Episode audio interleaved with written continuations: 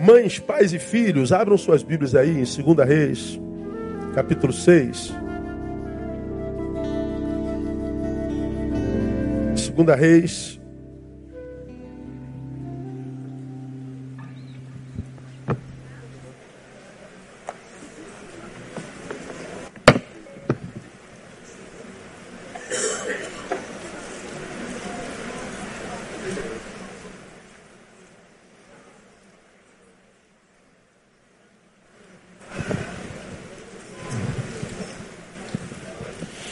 está numa série de estudos, hoje eu interrompo para a gente falar um pouquinho sobre o desafio de ser mãe num tempo de escassez. É, vamos tomar esse, esse, texto por, por base, uh, que vem de 2 Reis, capítulo 6, a partir do verso 24, que conta um, um período de muita adversidade na história de Samaria, e diz assim: Sucedeu depois disso que Ben-Hadad, rei da Síria, ajuntando todo o seu exército, subiu e cercou Samaria. Houve grande fome em Samaria, porque mantiveram o cerco até que se vendeu uma cabeça de jumento por 80 ciclos de prata. Ou seja, a cabeça de jumento não se come nem o jumento, mas a, a fome era tanta que comia-se não só o jumento, mas a cabeça do jumento.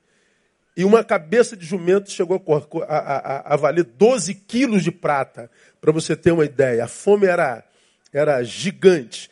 E a quarta parte de um cabo de esterco de pombas, que era uma cebola é, selvagem que não servia para alimentação, mas eles deram um jeito de tirar o, o que era maligno naquela cebola selvagem, e aquilo era vendido por cinco ciclos de, de prata.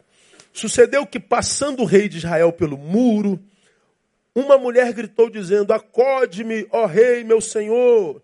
Mas ele lhe disse: Se o senhor não te acode, de onde te acudirei eu? Da eira ou do lagar? Contudo, o rei lhe perguntou: O que tens? Disse ela: Esta mulher me disse, ela estava do lado de alguém: Dá cá o teu filho para que hoje o comamos e amanhã comeremos o meu. Olha só isso. Cozemos, pois, o meu filho e o comemos. E ao outro dia ele disse: Eu, dá cá o teu filho para que o comamos. E ela escondeu seu filho.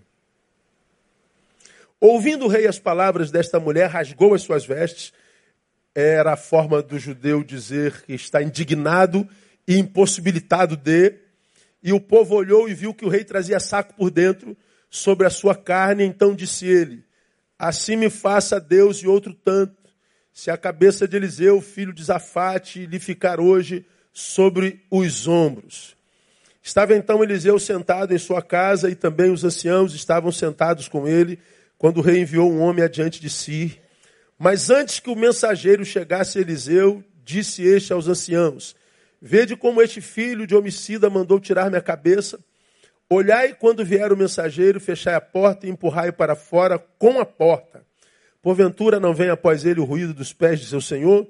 Quando Eliseu ainda falava com eles, eis que o mensageiro desceu a ele e diz: Eis que este mal vem do Senhor. Por que, pois, esperaria eu mais pelo Senhor? Vamos ao resumo da história para a gente chegar onde a gente quer bem rapidamente. Elias havia predito que haveria fome sobre aquela terra. E a palavra do profeta se cumpre por causa da rebelião de Samaria. A história é longa, não vou entrar na história. A fome chega.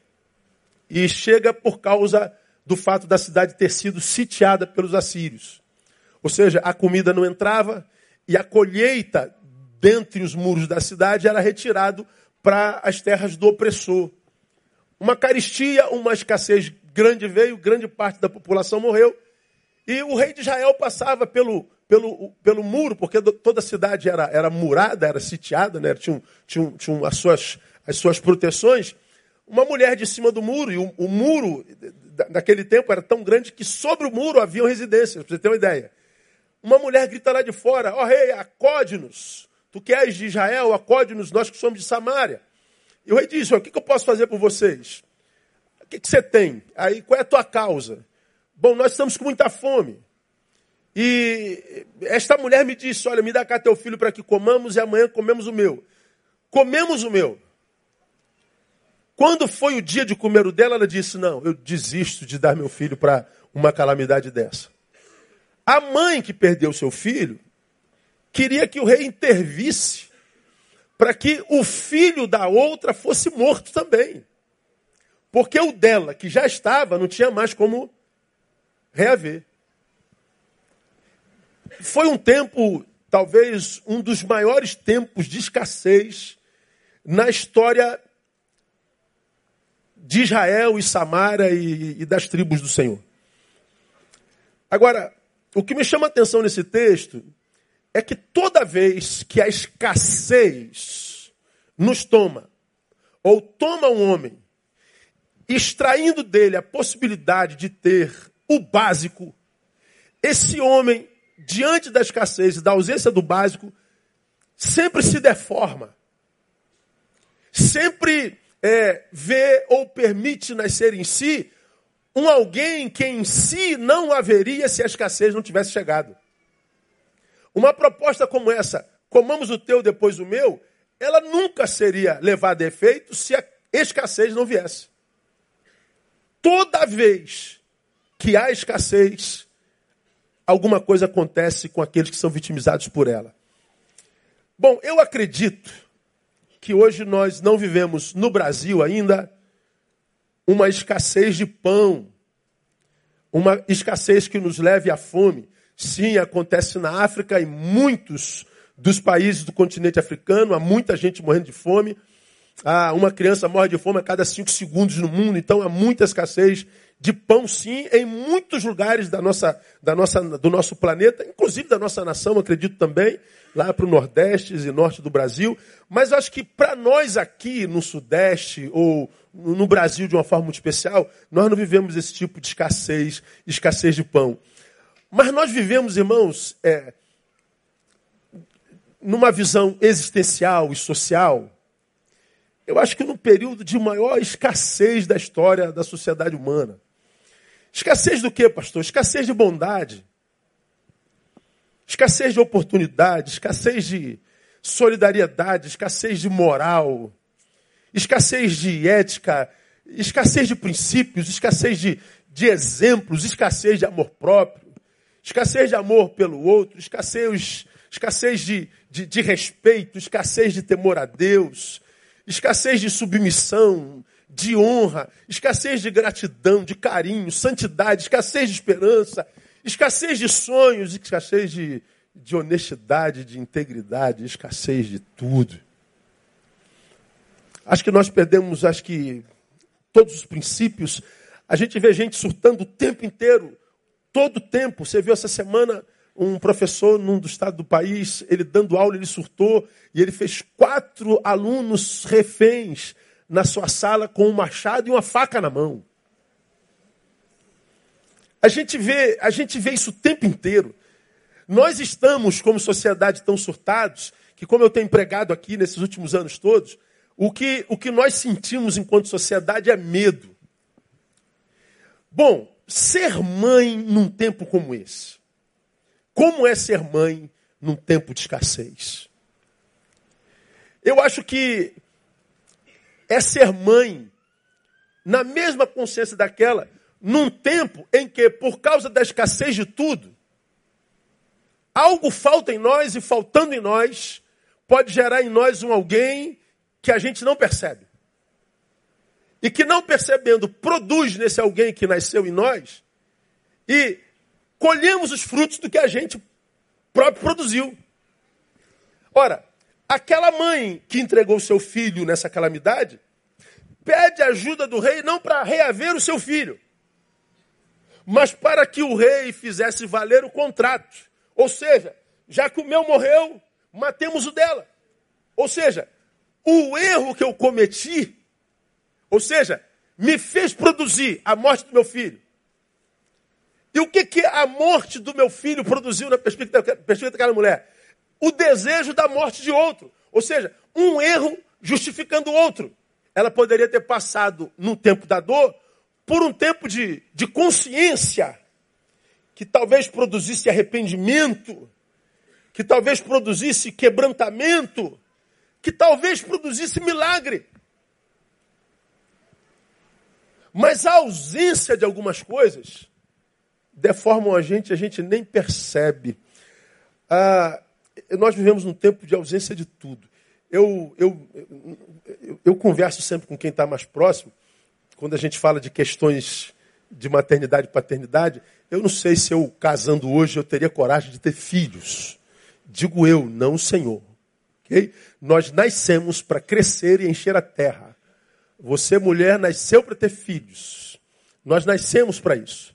Hoje a transmodernidade quer dizer, não, nós escolhemos. Claro que nós escolhemos, nós somos livres. Mas o nosso corpo, a nossa biologia foi preparada para isso.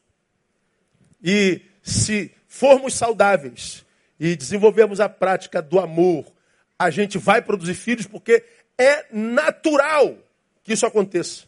Nascemos para isso. Mas quando nós analisamos um tempo de escassez, nós pensamos, meu Deus, é, vale a pena colocar um filho num tempo como esse? Vale. Tanto é que nós estamos colocando. A natalidade no mundo é maior do que a mortalidade, ainda. Graças a Deus por isso.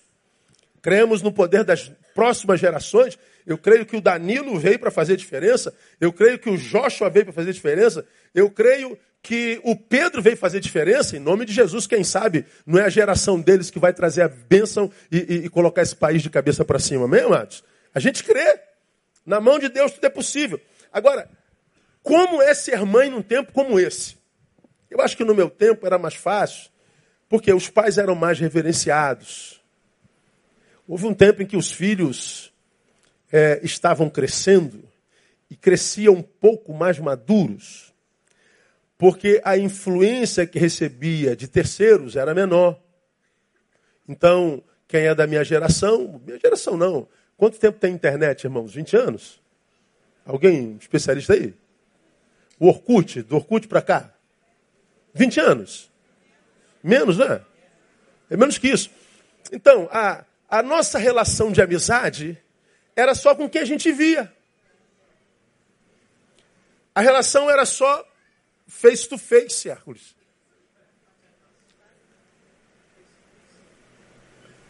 Era humanizada. Nosso diálogo, ele não carregava só a palavra fria, carregava sentimentos. De modo que, quando o, o Hércules, meu amigo, me perguntasse aqui, tudo bem, pastor? Aí eu respondia, tudo bem. A palavra foi dita. Mas alguém que responde assim, Hércules, tudo bem, pastor? O cara responde, tudo bem. Tá bem? Não tá. Como é que você sabe que não está bem? Porque naquela época não ia só a palavra, ia a entonação da voz, ia o sentimento na palavra. De modo que a palavra era deixada de lado e o sentimento era percebido. Hoje não. Se você me manda um zap perguntando, tudo bem, pastor? Eu vou escrever tudo bem e você vai acreditar que eu estou bem. Porque a palavra na máquina não carrega o sentimento e nem emoção. Então, a nossa relação é muito empobrecida, fria, porque maquinária.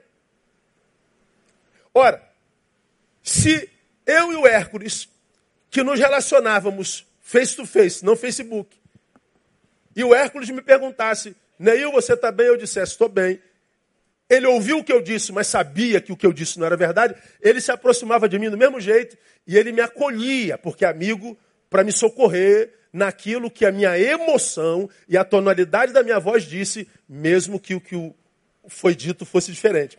Ou seja, o que eu disse foi diferente, mas o que eu sentia era diferente. Então o Hércules, a despeito do que eu disse, me acolhia. Ou seja, o seu abraço, o seu calor me aquecia o seu amor me curava. Agora, se a gente se relaciona pela máquina, estou bem, eu deixei de ter o abraço do Hércules. Eu deixei de ter um acolhimento. Eu deixei de ser visitado. Eu deixei de exercitar amor. Amor não praticado é amor que enferruja. A gente, quando deixa de praticar uma coisa por muito tempo, vai perdendo a destreza em praticar. É como, como você que, que, que joga futebol e é craque. Tu pega Neymar e bota Neymar é, é, dois meses sem jogar. Volta a jogar, é, o saber está todo lá, mas a prática não. Ele vai ter que, que, que, que, voltar à prática depois de muita repetição. É como quem, quem, quem gosta de musculação. Você leva 20 anos para ganhar um centímetro de, de, de, de, de bíceps. Aí deixa de treinar quatro dias, perde dois centímetros. É uma, é uma tristeza. A, a, a gente perde muito fácil. Então, o tempo que a gente vive é um tempo de escassez disso tudo que eu falei para vocês aqui. Como nossa relação era assim, como eu, eu exemplifiquei com Hermes, com, com, com Hércules, ah, isso se traduzia nas nossas relações. Por exemplo, eu e você, dessa geração, nos relacionávamos com nossos pais e os nossos pais falavam muito pouco. Nossos pais não eram bons em diálogos, mas tinham autoridade. E a autoridade dos nossos pais não precisava de palavra. Papai olhava para você. O Hércules olhar 43, não, era 86, irmão. Aquele, quando o papai olhava reprovando, você já sabia que eh, eh, ele queria dizer um livro com aquele olhar e você lia o livro todinho num olhar. E quando o papai olhava daquele jeito, você já começava a clamar pelo sangue do cordeiro, irmão. Mesmo evangélico, você se benzia. Jesus tem misericórdia. É porque eu conheço esse olhar do meu pai. Eu conheço esse olhar da minha mãe. E a gente obedecia. E se não obedecesse, o que, que acontecia? Fala aí você para os nossos filhos ouvirem. Pau cantava ou não cantava, irmão? Falei sobre isso domingo passado. Você apanhou a beça dos seus pais. Odeia seus pais? Não. Você louva o Senhor pela vida deles. Mas por que, que os pais podiam bater? Porque os pais estavam perto. A relação era afetiva, mesmo com pouco diálogo. Nós crescíamos, éramos mais influenciados pelos valores da família que é aquela que está perto e nos conhece, ou seja, nos ama por quem nós somos.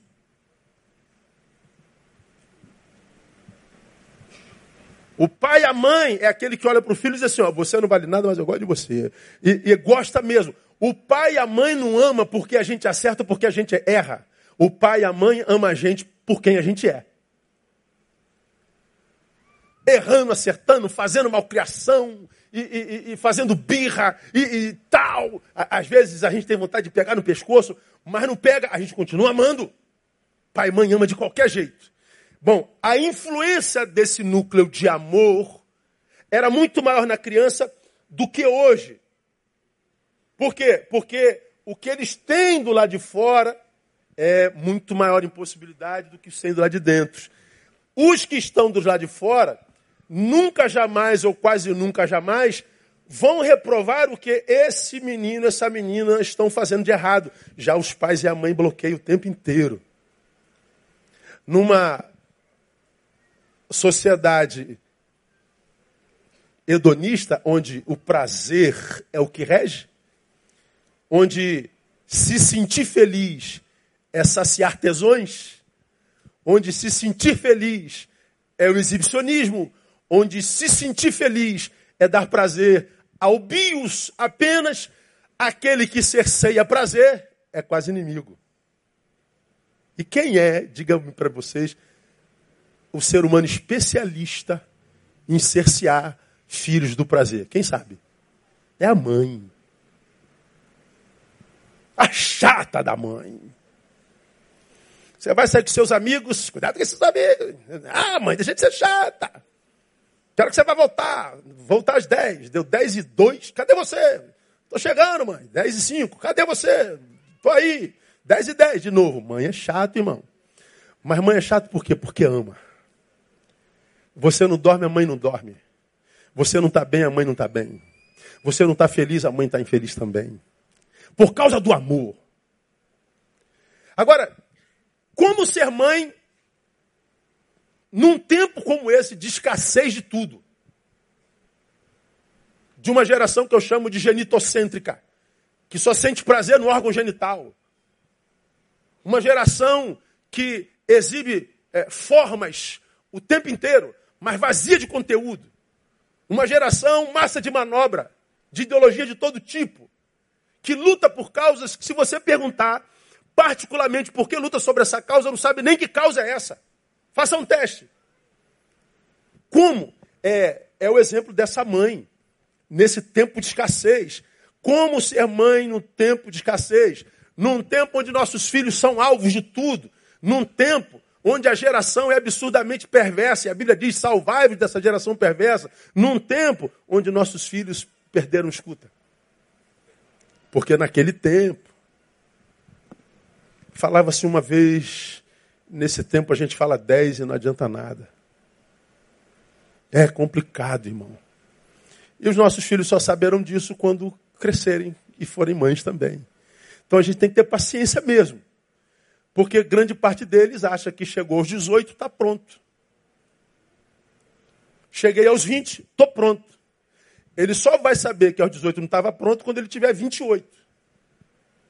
Quando ele tiver 38, ele vai olhar para 18 e falar assim: Meu Deus, eu era um retardado, eu não sabia, eu achava que estava pronto. Era... Meu Deus, como era ridículo. Tal. Mas aos 18 ele acha que está pronto. Aos 20 ele está pronto, já doutor. É, ele não é. Como ser mãe num tempo como esse, onde é fácil perdermos nossos filhos, onde é fácil é, vermos o, o, nosso papel de mãe, de pai, é, é, sendo desmerecido, desvalorizado. Como é ser mãe num tempo desse? Bom, a exemplo dessa mãe, eu diria: devemos levar todas as nossas causas primeiro ao rei. Foi o que ela fez. Quando ela viu o rei, ela leva a sua casa, a sua causa ao rei. Ó oh, rei, me socorre. Quem é o nosso rei? É Jesus Cristo. É a primeira coisa, mãe, quando você está num tempo de escassez e você vê essa escassez deformando ou você ou seu filho, você vê seu filho sendo deformado naquilo que você é, é, é, é imprimiu nele como valores, e você vê tudo isso se escasseando, e você percebe que perdeu o poder sobre aquela criatura, ah, antes de tudo, leva a tua causa ao rei. É, é, é Provérbio 16, 3, irmão. Provérbio 16, 3 diz assim: ó, entrega ao Senhor as tuas obras, e teus desígnios serão estabelecidos. Então pega essa obra que se chama filho e diz assim: Deus, esse tempo de escassez está deformando meu filho. Esse tempo de escassez está me deformando. Esse tempo de escassez está deformando a nossa relação. Então, Pai, sobretudo eu entrego essa causa ao Senhor. E escuta o que eu estou te falando: essa causa está em boas mãos. Você vai ver que o que você deu ao seu filho um dia continua no seu filho. E no momento aprazado, o que você gestou no teu filho vai ser é, é, é, trazido à memória. E você vai ver que seu, seu, seu, o rei salva seu filho no nome de Jesus. É como o um exemplo de Ana. Eu gosto da história de Ana. Ana era uma das esposas de, de Eucana. E ela tinha uma outra a, a, companheira de, de, de conjugalidade que chamava Penina, que tinha filhos e Ana não podia ter filho. Penina zombava de Ana. Ana era estéril. E ela queria ter filhos. Como é que ela faz? Ela leva sua causa ao rei. Ela vai para o templo lá em 1 Samuel 1, 11. Diz assim: E fez um voto dizendo: Ó Senhor dos exércitos, se deveras atentares, atentares para a aflição da tua serva, e de mim te lembrares, e da tua serva não te esqueceres, mas lhe deres um filho varão, ao Senhor o darei por todos os dias da sua vida, e pela sua cabeça não passará navalha. Então ela fez um voto ao Senhor, entregou a sua causa ao rei. Deus a abençoa com Samuel. E no 28 diz: Por isso eu também o entreguei ao Senhor por todos os dias que viver. Ao Senhor está entregue e adoraram ali o Senhor. Então, mãe, eu acho que nesse tempo de escassez, onde a gente vê pessoas sendo deformadas o tempo inteiro, onde nós vemos nossos filhos indo, quando voltam já não são mais os mesmos. Onde o que eles chamam de maturidade para nós é deformidade. onde o diálogo quase já não existe mais por causa das deformidades chamadas de maturidade. A gente muitas vezes perde o poder mesmo. A gente perde a rédea. E tem que ser assim, porque nossos filhos são totalmente outro.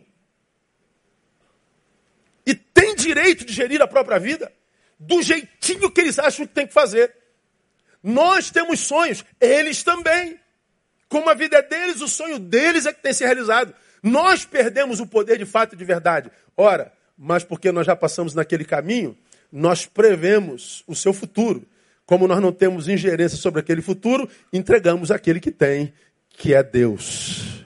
Dá para entender isso, minha igreja? Então descansa no Senhor. Acredita no que você deu aos seus filhos. Muitas vezes nós fracassamos por quê? Porque o rei é a pessoa que nós procuramos somente depois que todas as outras pessoas que nós procuramos fracassaram.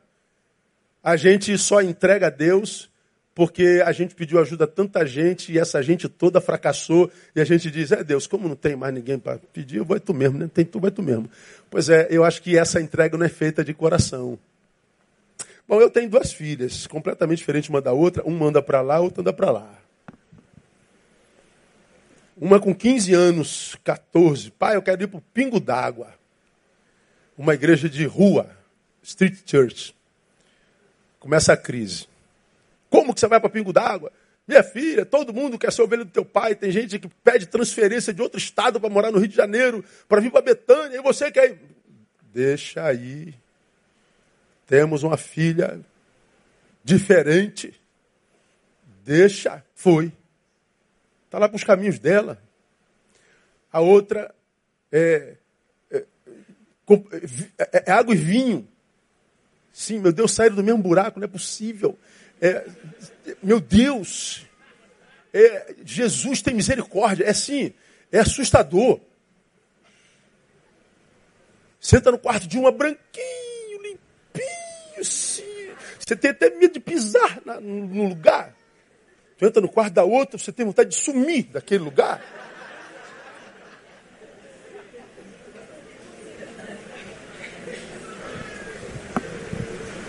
Faz o que, pastor? Deixa viver a vida. O que elas têm que ter de nós, os pais, é exemplo de amor, respeito e equidade. O que nossos filhos não podem deixar de ver em nós é como nós, como pais, tratamos uma mãe, e como uma mãe trata o seu marido e sua esposa trata o seu marido. Temos que ter uma casa para a qual nossos filhos tenham desejo de voltar. Temos que ter uma casa para que quando nossos filhos usarem as asas que cresceram para voar, se lembrem do valor do ninho. Porque é para o ninho que a gente sempre volta. Por mais longe que a gente voe. Por mais distante que seja a nossa jornada, por mais longínqua que seja, uma hora a gente volta para o ninho. E acredita, você que criou o teu ninho debaixo da bênção e da equidade do Senhor, isso tudo está no teu filho que está voando. Uma hora ele pousa de novo, fica em paz. Entrega a tua causa ao rei. Entrega a tua casa ao rei. Eu creio nisso com toda a minha alma. Durmo em paz. Então, invista no seu filho. É, por exemplo, ó, uma coisa que me deixa abismado aqui na igreja. Não tem nada a ver com isso. Cada um cria seu filho como quiser. Nós temos um, uma reunião aqui segunda-feira que chama os Pais da Toca. É uma escola de pais. E é, Márcio tem, enquanto os adolescentes estão reunidos, os pais da Toca estão lá. Eu acho que ser pai de adolescente hoje, irmão, é a coisa mais doida do mundo. Porque cada dia que teu filho acorda é um, né? É, vem com uma linguagem nova, uma roupa nova, um valor novo, não sei o que, novo. E, e, você sabe que, meu Deus, quem é você, meu moleque? É, sou teu filho, prazer. Tal. É, uma, é uma mutação constante. É, nós não sabemos falar a sua língua, porque eles vivem em rede, é um dialeto as palavras mudaram, é, reduziram tudo, ninguém usa mais lápis, ninguém sabe escrever, fala tudo errado, e, e, são em grande escala no Brasil a, a, analfabetos funcionais. É um negócio de maluco. Nós temos uma escola de pais que nos ensina a lidar com adolescentes e crianças.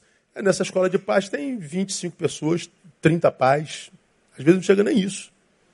Eu, se eu tivesse um filho pré-adolescente, se eu tivesse um filho na adolescência, tivesse uma ferramenta que me capacitasse para pelo menos aprender a falar a língua deles, eu estaria lá todo dia. Porque nossos filhos nessa idade vão achando sua tribo, vão se socializando, vão achando seu lugar no mundo. E hoje há muitos lugares no mundo onde não se deveria estar mesmo. Por isso nós temos que investir em diálogo, portas abertas e nos, nos, nos, nos armar de ferramentas que são capazes de nos preparar para isso. Principalmente nós que temos filhas mulheres. Os homens não? Claro que sim, pô. Só que o homem tem músculo, o homem tem força, ele se defende. A mulher não. A mulher hoje é vitimizada de todas as formas. Crescemos numa sociedade machista onde a mulher é abusada desde cedo. Onde seu valor personal de pessoa é tirado. Onde ela está sendo estuprada e morta e nossos filhos estão por aí e a gente não pode fazer nada. Então nós temos que, que investir nos nossos filhos. Nós temos que arrumar as ferramentas necessárias e usar todas elas para salvar os nossos filhos. Mas a mais poderosa dela, entregar todas as nossas causas ao rei. Entrega teu filho ao rei todo dia. Independente de a quem seu filho tem se entregue ou se entregado, não sei como é que fala, ah, entrega teu filho ao rei. Porque é, ele está herdando um mundo bastante complicado bastante complicado. E como já falei aqui outrora, nós criamos nossos filhos com todo carinho, com toda educação, com ninho saudável, com um lar no qual Deus tem prazer de estar, mas aí tua filha se apaixona errado, se apaixona por um vagabundo, se apaixona por um maconheiro, se apaixona por um camarada que, que, que, que, que não tem valor ético nenhum, e um mês de paixão desconstrói tudo que você administrou a tua filha o tempo todinho. Então, pai, ama tua filha, Seja o homem mais importante, até quando você puder ser o homem mais importante dessa filha. Porque quando essa filha conhecer outro homem, você será o homem referencial. É com você que elas vão comparar o seu namorado. E tomara que elas achem em nós uma baita referência. Como quem diz assim, pô, brother, tu tá, tu tá do meu pai e a beça. Não dá não, tá ruim. Não dá para ser menos que meu pai, não. Dá para entender isso, amém, meu não? É, referencial, está difícil família hoje. Então, primeira coisa, entrega tuas causas ao rei. Segundo, entenda que melhor é a vida do que o controle que desejamos ter sobre ela. A vida é melhor do que o controle. Eu explico. Aquelas mães, cada uma com um filho no colo, achavam mesmo que tinham controle sobre a vida dos filhos e negociaram seus filhos. Nossos filhos não estão para negócio porque, na verdade, nós não temos controle sobre eles. Isso é uma ilusão. Achar que nós temos controle sobre a vida dos filhos. Veja, aquelas mães achavam que tinham controle sobre os filhos. Mas pense comigo. À luz do negócio que foi feito, quem é que estava descontrolado mesmo? As crianças ou as mães? As mães. Da cá teu filho a gente come hoje, depois a gente come o teu. Que, que negócio é esse? Eram descontroladas, iludidas pelo sentimento de que haveria controle sobre os filhos pela ideia de que tinham controle sobre os filhos. É, é, não temos. A vida do filho, ou a nossa vida, é melhor do que o controle que nós temos sobre esta. O pacto foi feito por duas mulheres descontroladas. Quais as lições que a gente tira desse descontrole pactual ou desse pacto descontrolado? Nem sempre teremos controle de todas as situações que envolvem a vida de nossos filhos. Algumas fugirão ao nosso controle mesmo. Ou seja, eu não posso fazer mais nada. Perdi o controle. Por que, que isso é desesperador, irmão? Ah, como eu atendo pais assim, como o Denilson, como os pastores, como os profissionais de área. Meu Deus, o que, que eu faço, pastor? Meu filho, minha filha. Meu Deus, a gente dá um pânico, porque a gente sabe que filhos se perdem, né? Ensina o caminho à criança no qual deve andar, porque até quando envelhecer não se desviará dele. Ou seja, filhos se desviam mesmo. Filhos se perdem. Lembra que quando esse texto foi escrito, não existia igreja. Então o desvio não é da igreja local. Há muita gente na igreja que não está em Deus, há muita gente em Deus que não está na igreja. Quando o provérbio foi escrito, não havia igreja local. De que desvio ele está dizendo? Desvio dos princípios de Deus. Desvio de caráter, de personalidade. É, é, é, é se tornar um ser que não tem nada a ver com aquele ser que nós acreditamos geramos. É deformação de caráter, de princípios. E nós vemos nossos filhos fugindo ao nosso controle e aí, para alguns de nós, alguns, é difícil lidar com isso. Mas por que, que é difícil? Primeiro, porque revela a nossa limitação. É, quando a gente perde o controle dos nossos filhos, a gente é posto diante do espelho. É, tu pensou que era mais do que é isso aí, né, brother? Você pensou que era mais poderoso, né? Você pensou que era mais influente, né? Você pensou que era muito mais do que o que os teus filhos mostram para você agora. É como aquele sermão que eu preguei sobre Elias, que pediu para ser a morte na caverna e na oração dele ele diz: Já basta, meu Deus, porque eu não sou melhor do que os meus pais. Da onde Elias tirou a ideia de que ele fosse melhor do que os seus pais? Quem disse que Elias era melhor do que seu pai? Por que, que ele acreditou que era melhor do que os seus pais? Não, uma visão equivocada de si mesmo quando ele perde o controle da situação, ele descobre que a visão que tinha de si era superestimada. A visão dele era irreal. Nós, pais, achamos que somos donos.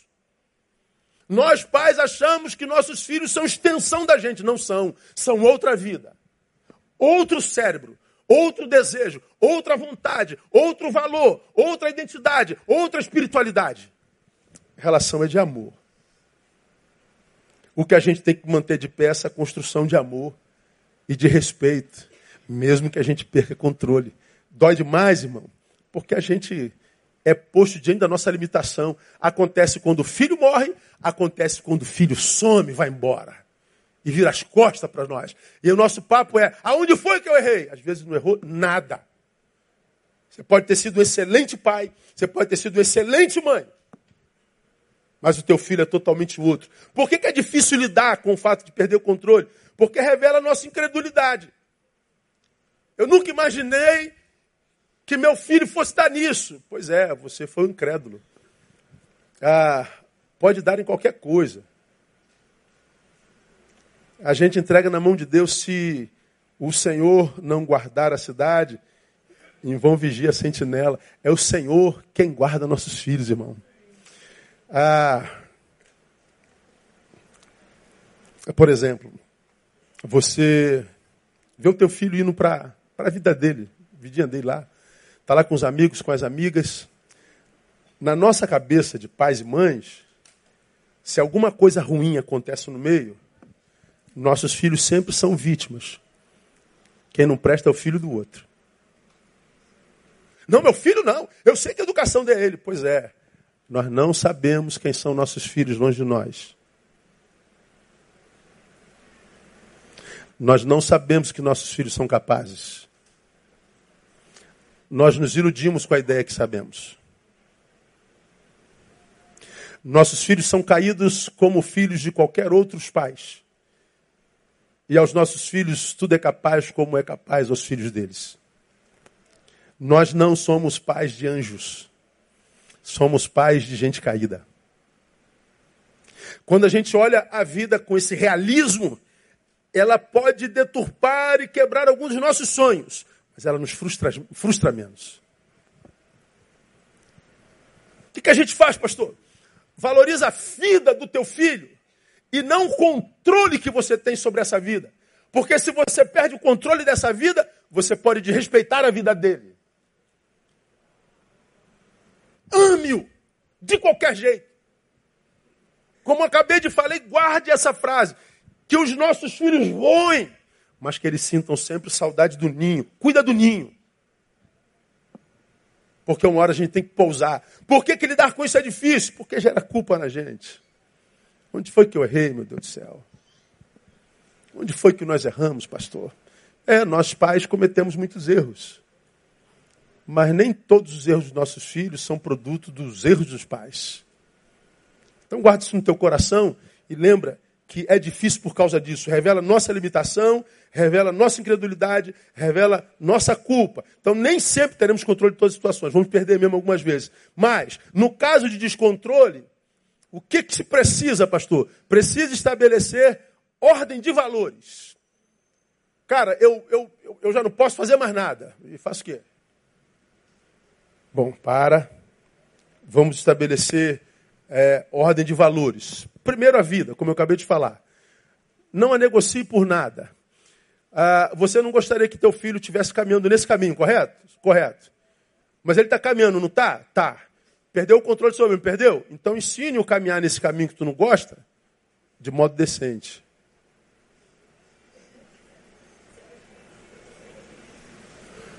Vamos lá. Agora vai começar a briga no Facebook. Tu tem uma filha mulher. Tu queria que a tua filha casasse virgem.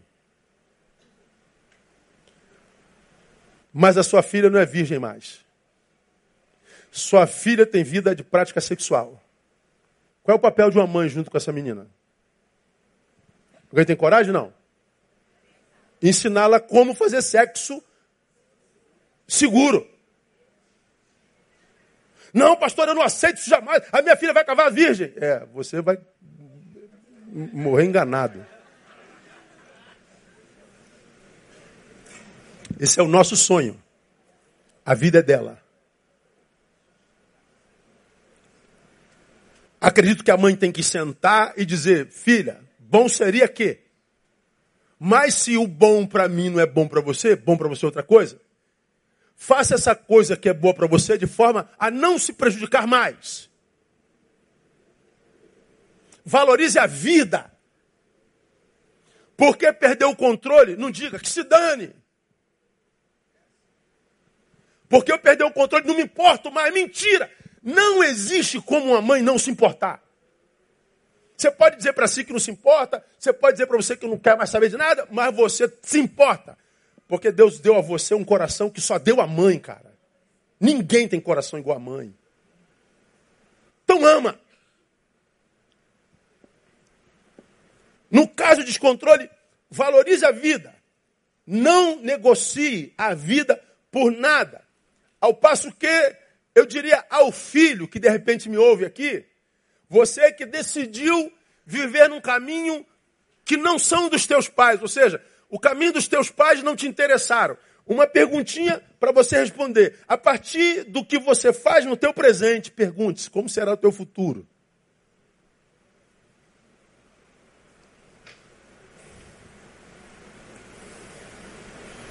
Mas descontrolou-se?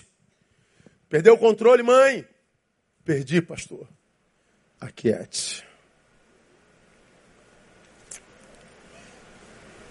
Porque quando a gente age descontrolado, a gente negocia a vida. Dá cá teu filho, depois eu te dou o meu. É, tá descontrolado, saiu de si, não produza. Não haja, não diga, porque você pode se arrepender do que disse, do que fez e do que produziu. Aquiete-se, espera a poeira baixar. Espere a ira passar. Espere a frustração passar. Aquiete-se, retire-se. Quando você perceber que tem o controle das suas emoções de novo, produza. Antes disso, aquiete-se, aquiete-se e aquiete-se. A ação no tempo de descontrole pode produzir danos irreversíveis, inclusive a perda de nossos filhos. Quando o seu filho amadurecer, ele vai perceber que aquela perseguição que você fez no tempo da juventude não era porque você tinha prazer em roubar o seu prazer, mas era cuidado.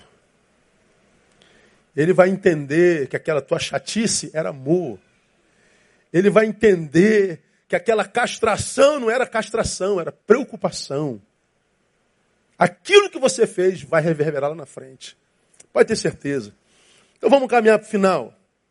O que, que a gente faz para ser mãe no tempo de escassez? Levar todas as nossas causas primeiro ao rei. Segundo, entender que a vida é melhor do que o controle que nós podemos ter sobre ela. Terceiro e último, não tenha medo de admitir que errou e nem tenha medo de se arrepender. Mães erram.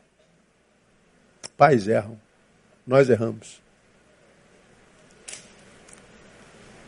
O erro de uma mãe foi ter entregado o filho para que fosse morto para manutenir a própria vida. Isso é descontrole. E o descontrole era tanto que, porque ela perdeu o seu, ela queria que o outro perdesse também. Ah, uma entregou e a outra não. Acredito que porque ela caiu em si, é um erro. Eu errei. E o meu erro produziu um prejuízo grave na família da amiga. O meu erro produziu um erro grave em todas as instâncias da existência daquelas duas casas. Ah, o meu erro foi fatídico, produziu morte. O meu erro foi terrível. O admitir erro não diminui ninguém, não, é nobre. É nobre. O que é feio é a gente permanecer no erro por orgulho, só com medo de admiti-lo. Aquela mãe que salvou seu filho, salvou seu filho porque se arrependeu. Salvou seu filho porque admitiu o erro. Salvou o filho porque é, é, reconsiderou. Então, se, se eu me descontrolei, eu devo me aquietar e não produzir? Se eu reconheço o meu erro, aí sim eu tenho que agir e produzir. Eu tenho que pedir perdão se for necessário. Eu tenho que, que voltar atrás se for necessário. Eu tenho que me humilhar se necessário for. Isso é produção do arrependimento. É, essa, essa admissão de arrependimento é aquele tempo em que a gente se torna menor do que os nossos filhos. E a gente se curva, pedindo clemência e misericórdia. E é uma palavra de Deus os que se humilham, né? Aquele que a si mesmo se humilhar, diga aí, será exaltado. Não é aquele que foi humilhado por alguém, mas aquele que a si mesmo, aquele que baixa a bola e diz eu errei. Aquele que baixa a bola e diz eu me equivoquei. Aquele que baixa a bola e diz eu, eu, eu, eu não foi certo. Então, a, a, a, se admitiu, tem que produzir. foi a admissão de um erro que salvou aquele filho. Senão nós tiramos, teremos dois filhos mortos. Não espere a desgraça acontecer para que você se arrependa. Arrependa-se antes da desgraça, porque arrependimento depois da desgraça é produto da dor, né? Mas arrependimento antes da desgraça é produto de quebrantamento. Ah, o arrependimento do quebrantamento produz graça o arrependimento depois da dor produz culpa que gera mais dor. Então a gente, a gente como mãe, como pai, é, a gente tem que pedir ao Senhor, porque a gente talvez perca controle, que o nosso coração não se endureça para com os filhos, pelo contrário, que o nosso coração esteja sempre quebrantado, porque a Bíblia diz, 34, 18 de Salmos, perto está o Senhor dos que têm o coração quebrantado e salva os contritos de espírito. 51, 17. O sacrifício aceitável a Deus é o espírito quebrantado, ao coração quebrantado e contrito, Deus não desprezará. Então, a, a, a, a, função das irmãs, num tempo desse de escassez, é levar toda a causa ao Senhor. A gente vê muito filho se perdendo, a gente vê muita, muito filho gerando muita tristeza. E eu acho que hoje, em grande escala, gera mais tristeza do que alegria, em, eh, numericamente falando. Né? Ah, são filhos que, tomados pela, pelo individualismo dessa geração doente, desse hedonismo, pensam única e exclusivamente no seu prazer e nem um pouquinho no prazer que poderia dar ao pai. São filhos que não fazem questão alguma de dar prazer aos pais. Claro que eu falo em tese, eu não falo de todos. Não estou falando como quem é pessimista, estou falando como quem é realista. Eu falo do que eu vejo, do que eu percebo, do que eu ouço, do que eu testemunho. Mas também louvo a Deus, porque tem muitos filhos que não dão trabalho algum, né? São aqueles filhos que a gente podia ter 15, se tivesse dinheiro. Porque trabalho não deu nenhum. Amém, amado? Não tem filho que é assim? Aquele filho que só trouxe alegria, aquele filho que, cara, é sangue bom, aquele filho que, que, que sabe que está errado, mas diz, pai, eu discordo do senhor, mas o senhor está aqui mais tempo que eu, eu vou, vou considerar. E depois de considerar, ele descobriu que o pai não está certo, então pai senta aqui que eu vou te mostrar a minha visão. De repente o pai reconsidera.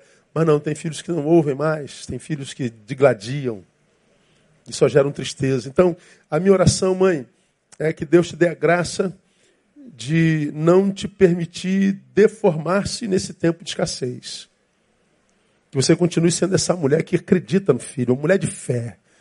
Que você não desista do filho se por acaso ele se desviou dos princípios.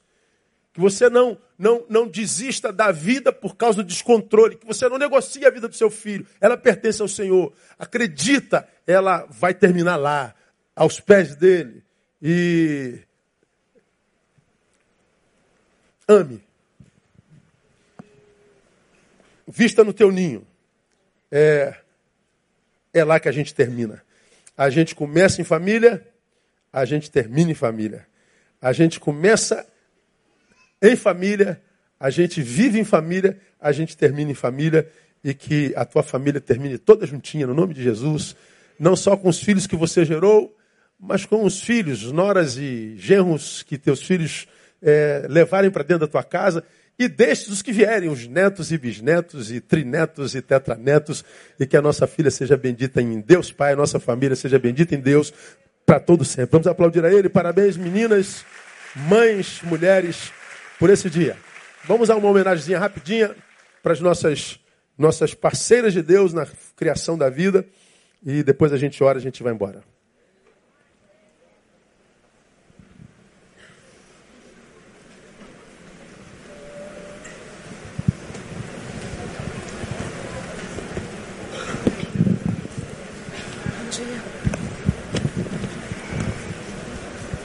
Bom dia, Betânia. Bom dia, mamães. É, é tremendo quando assim Deus nos dá determinadas missões. Eu vi como Deus falou comigo nesses dias quando eu estava tentando preparar para vocês algo através da palavra do pastor. Eu dizia para minhas filhas, é, critiquei tantas amigas no meu tempo de juventude que disseram para mim que não queriam ter filhos. Meu Deus, que frieza! Qual a maior missão para uma mulher? Ser mãe. E hoje eu entendo como é difícil, como é desafiador, como o pastor Neil disse, ser mãe nesses dias. Como eu gostaria que a Ana e a Giovana voltassem a serem aqueles bebês que eu tinha total controle sobre elas. Como é angustiante a espera do retorno para casa. Mesmo com celular, mesmo com toda a mídia à nossa disposição, se nós não nos robustecermos espiritualmente, nós iremos fraquejar como mães. Quando pequenos, a gente tem que ter todo o pique, né, para poder correr atrás, segurar no colo, fazer todas as atividades que demandam da idade. Mas quando crescem, se não estivermos realmente robustecidas no Senhor, não suportaremos. E é, o título dessa mensagem de hoje fala sobre mães que se revelam nos filhos. Numa noite dessas, Procurando uma inspiração para esse dia, fui tomada de sobressalto. Ao meu celular, uma de minhas filhas me dizia que acabara de ser vítima de um assalto. Imediatamente larguei a caneta e o papel, pois havia sido invadida por uma onda de sentimentos diversos. Tentei me apegar aos melhores deles e resistir ao pior, aquele que nenhuma mãe ousa ter o da perda.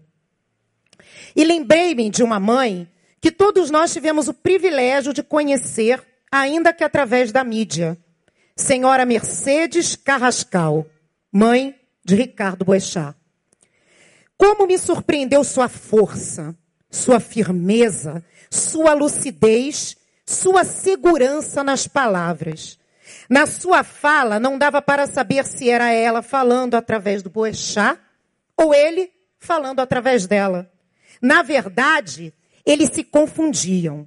Estávamos diante de uma das muitas mães que se revelam através dos seus filhos.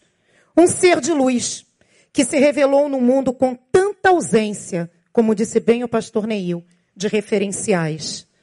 Conhecer um pouco dessa mãe encheu meu coração de gratidão, sabe?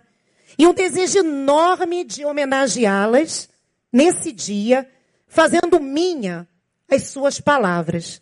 Mercedes Carrascal, que como uma fênix, descobriu no breu uma constelação, que ainda que pequenina, ela renasceu das cinzas, provando que o frio, ele pode aquecer o coração, que a noite, ela faz nascer a luz na escuridão, e a dor revela a mais esplêndida emoção, ah, o amor. Então vamos à sua fala em Devaneios, no segundo domingo de maio, festejamos as mães, as biológicas, as adotivas, as presentes e as ausentes. Lembranças de nossa infância e da infância dos nossos filhos vêm à nossa mente. Beijos, abraços, presentes e a felicidade de estarmos juntos. Mas há outro grupo de mulheres que nesse dia o coração está mais apertado. São aquelas que quando passam escutam a murmurar: coitadas, perderam um filho. Isso não é verdade. Não perdemos nada. Elas tiveram um filho que permanecem na sua mente e no seu coração, que tiveram com ele sonhos e esperanças, sofrimentos, frustrações, com os quais riram e choraram. Que os ouviram balbuciar, viram aprender a andar, a levantar-se, a cair, a pular, a ler, a escrever, e que depois escolheram os seus caminhos. Enfim, que se fizeram homens e mulheres. Sim, os tivemos pulando dentro de nós. São partes de nós. Não importa em que parte do caminho eles deixaram de percorrer. Eles nos deixaram a sua presença. Permanecem em nossas mentes e estão vivos em nossos corações. Os sentimentos daquilo que eles nos deram permanecem em nós. Por isso, devemos festejar essa data sim, porque sempre seremos mães. Feliz Dia das Mães. É, eu gostaria de pedir à recepção é, que agora estivesse distribuindo e as mães que ficassem de pé para que pudessem receber esse mimo de Betânia. Um abraço enorme no coração de vocês. Mães referências que temos aqui nessa casa. Podemos ver a dona Geralda se revelando através do Neil. Podemos ver tantas e tantas mães se revelando através dos seus filhos. Que nos revelemos através deles. Que possamos, ao vê-los, se Deus nos der essa graça de envelheceram, envelhecerem com nós, o que Dona Mercedes viu em Ricardo Boechat, valores que foram impressos nele e que fala até hoje.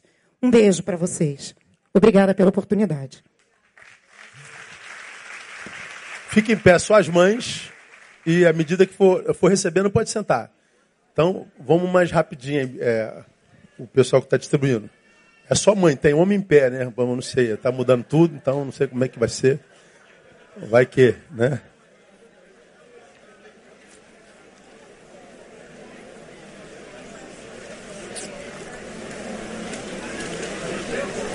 Sai não, temos sete minutos ainda dentro do horário, está dentro do horário.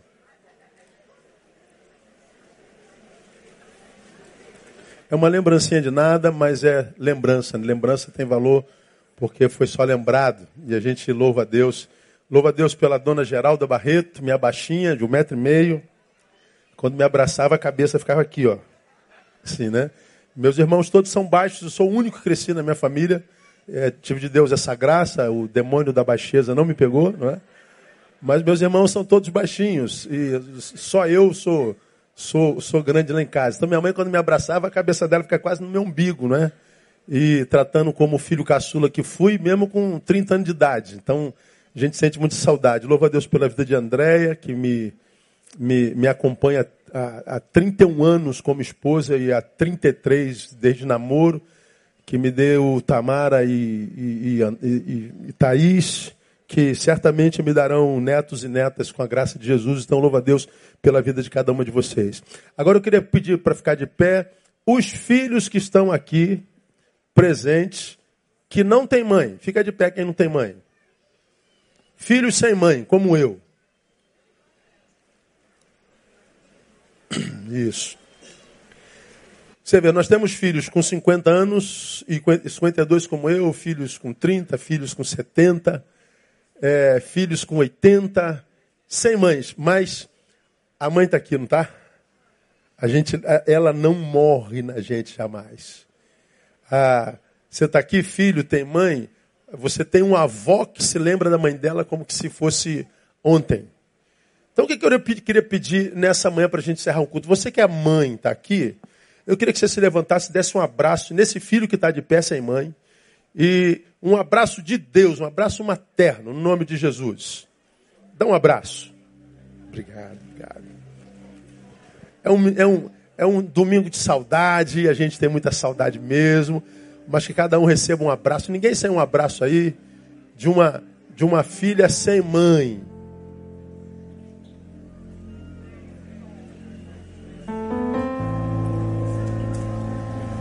Ainda tem gente que não recebeu abraço aí, ó. Tô vendo aqui a, a Leia, a irmã sem abraço aqui, ó. Um abraço saudoso, um abraço memorial. Que saudade que a gente tem, não é? Mas que gratidão a gente tem por ter tido uma mãe simples, muitas vezes não estudada, mas cheia de. Muito obrigado. Mas uma mãe. Obrigado, obrigado, viu? Uma mãe que, na sua simplicidade sobre nos educar, nos fez homens e mulheres de bem. Amém, amados? Eu quero que você aplaude o Senhor pelas mães presentes e ausentes, e que toda a honra seja dada ao nome do Senhor Jesus. Vamos ficar em pé agora, vamos terminar. Logo mais à noite nós vamos estar presentes de novo, e com certeza Deus tem uma palavra linda para nós, abençoadora, desafiadora e, e abençoadora no nome de Jesus. Deus abençoe. Obrigado, viu? É, tá, em, tá em casa. Mando dois. Vou dar o seu e o meu.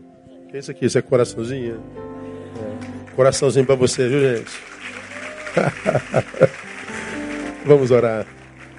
Pai, muito obrigado por essa manhã gostosa e saudosa para alguns. Muita gratidão pelas mães que estão e pelas mães que não mais. Te agradecemos pelo que elas foram e sempre serão em nós. Mães não morrem. Mães permanecem na nossa essência. E nós te agradecemos por cada uma delas. Agradecemos até por aquelas, Deus, que não souberam ser mães aquelas que não souberam amar seus filhos e que deixaram trauma nos seus lugares. Te louvamos porque, a despeito dos traumas, esses filhos se tornaram homens e mulheres de bem. Teu Espírito Santo colocou um, um outro alguém que fizesse isso, que suprisse tais carências. Nós te louvamos, ó Deus, por essas mães que apresentaram seus bebezinhos hoje, o Pedro, Danilo e o Joshua. Que essas mães que criam seus filhos e criarão seus filhos num tempo de escassez, recebam do Senhor, ó Deus, um Brasil melhor, uma sociedade melhor, mas que também elas possam dar como legado a essa geração filhos saudáveis também. Muito obrigado, muito obrigado, porque tu tens cuidado de nós. Por cada mãe da igreja Betânia, por cada mãe brasileira, por cada mãe nesse planeta, parceiras do Senhor na criação da vida, nós te damos glórias. E te agradecemos por cada uma delas, no nome de Jesus, nosso Senhor. Amém. E glória a Deus. Deus abençoe você. Parabéns, mãe. Até logo mais, permitindo o Pai. Dá um abraço no teu irmão antes de sair, se ainda não deu.